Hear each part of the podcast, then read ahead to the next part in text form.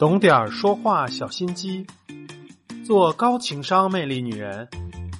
你好，我是如月。本期给大家讲一讲霸道总裁以及他的家务事儿。去年黄晓明所创造的名雪流行的那一阵儿，啊，有人研究对于霸道总裁大家到底有多喜欢。然后有数据显示，在未婚的人里面，十个人里面有八个人喜欢，觉得被掌控的感觉很好，有安全感；而婚后的人里面呢，则是十个人里面有十个受不了。我不要你觉得，我要我觉得，这种日子啊，充满了被支配的无奈与恐惧。这阵子我就遇到一个被老婆安排的明明白白的男人。林超，林超的妻子就是一个典型的女霸道总裁，家里的大事儿、小事儿全都由她做主。引用啊，黄晓明所谓的名学里面的那句话就是：“都得听我的，不管你怎样，都得听我的。”林超说啊，自从结婚以后，他在家里的地位啊，就是越来越低了。不仅买房装修这种大事儿插不上手，就连平时买哪一款球鞋、穿哪一双袜子，他都没有办法去做主。和女版霸道总裁生活在一起，让林超压力特别的大。他向我求助：“老师啊，我该怎么去改变这种相处的模式？有什么办法能够让我在家里有话语权吗？”丧失话语权。很有可能对方是对你执行了圈养政策，将你管得死死的。那今天我们就来聊一聊该如何走出困境，拥有话语权呢？首先，第一个部分我们要谈一谈如何降低需求感，摆脱弱者心态。两性关系中的话语权往往和自身的价值相挂钩。听到这里，林超就不服了。我各方面条件都比我老婆强，凭什么我话语权低呢？别急，自身的价值又分为客观的价值和主观的价值。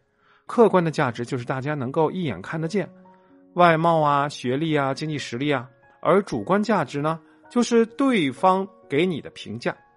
说白了，就是对方觉得你有多少价值。林超没有拿到话语权，就是在他妻子那里，他的主观价值太低。很多听友可能不太明白。为什么我的客观价值这么高，主观价值会低呢？我哪哪都好，他怎么还会给我标低价呢？经过研究表明啊，主观价值低的人往往有很高的需求感和强烈的弱者心态。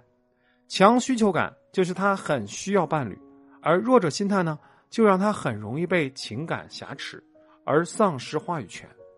我就曾经问过林超。为什么你的妻子总是插手你的私事让你不开心，你却不反驳呢？他的回答是：万一我反驳了，他生气怎么办？即使他不生气，要是影响了我们的感情怎么办呢？你瞧，这就是妥妥的弱者心态。弱者的思维就是将对方的重要性凌驾于自己的需求之上，一切呢都以对方的情绪为基准，拒绝为自己争得利益，才会。被对方夺走了话语权，在婚姻中将自己放得太低，可不是一件好事儿。你很容易让对方形成一种思维的定式，认为你的想法并不重要，而逐渐的忽视你。想要逆袭，拥有家里的话语权，首先要摒弃啊这种弱者的心态。在考虑的事情的时候，你要将自己的需要摆在首位，也就是说自私点再去顾及到对方的想法。这样呢，才能达到情感的平衡。我要讲的第二个部分就是打破对方的预期，重塑自我的原则。给大家做一个小测试：假如你和两个朋友一起出去旅游，在制定路线计划的时候，A 说：“你来定，我什么都可以，听你的。”而 B 呢，他的回答是大方说出自己想去的景点。那在进行第二次旅游的时候，你更偏向于和谁讨论路线计划呢？答案显然是 B。我咨询过不少在婚恋关系中没有话语权的一方，发现啊，他们都会有一个共同点，那就是长期的妥协和顺从。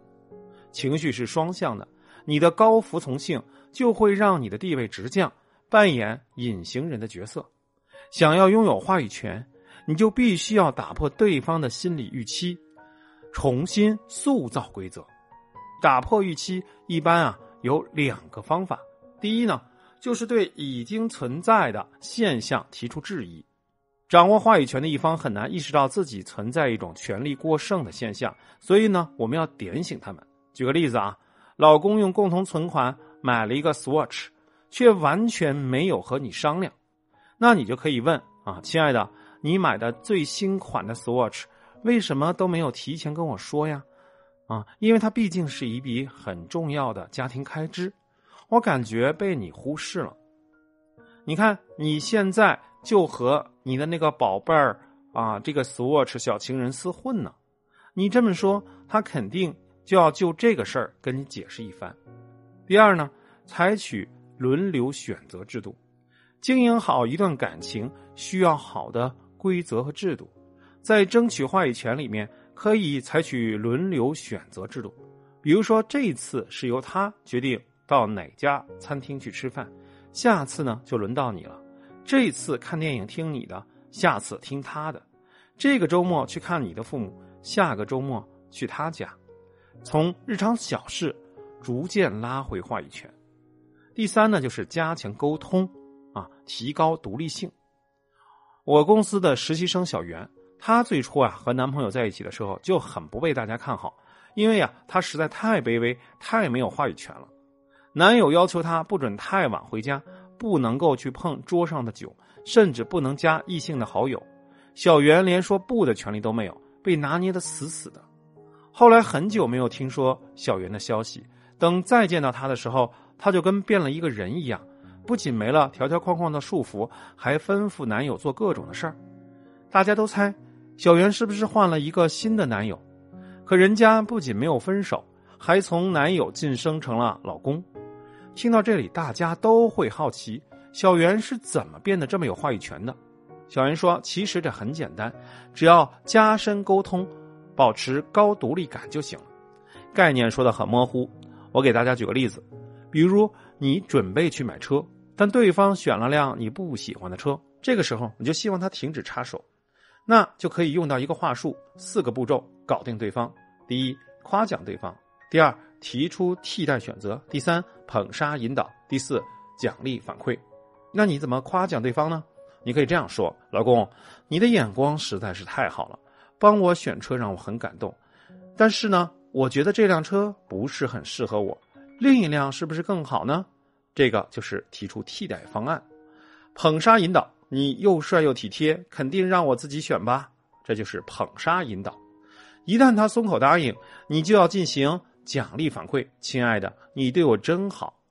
在婚恋关系中，争取话语权实际是一种双向的选择过程，也是一个博取认可的过程。你的言语夸奖就是对他的一种认可，而这种认可就能帮你换来高独立性和话语权。想要拥有话语权并不难，只要按照以上四步走就可以了。今天的分享就到这里，给大家总结一下。想要拥有话语权，需要有以下三招：第一，降低需求感，摆脱弱者心态；第二，打破对方预期，重新塑造自我原则；第三，加强沟通，保持高独立性。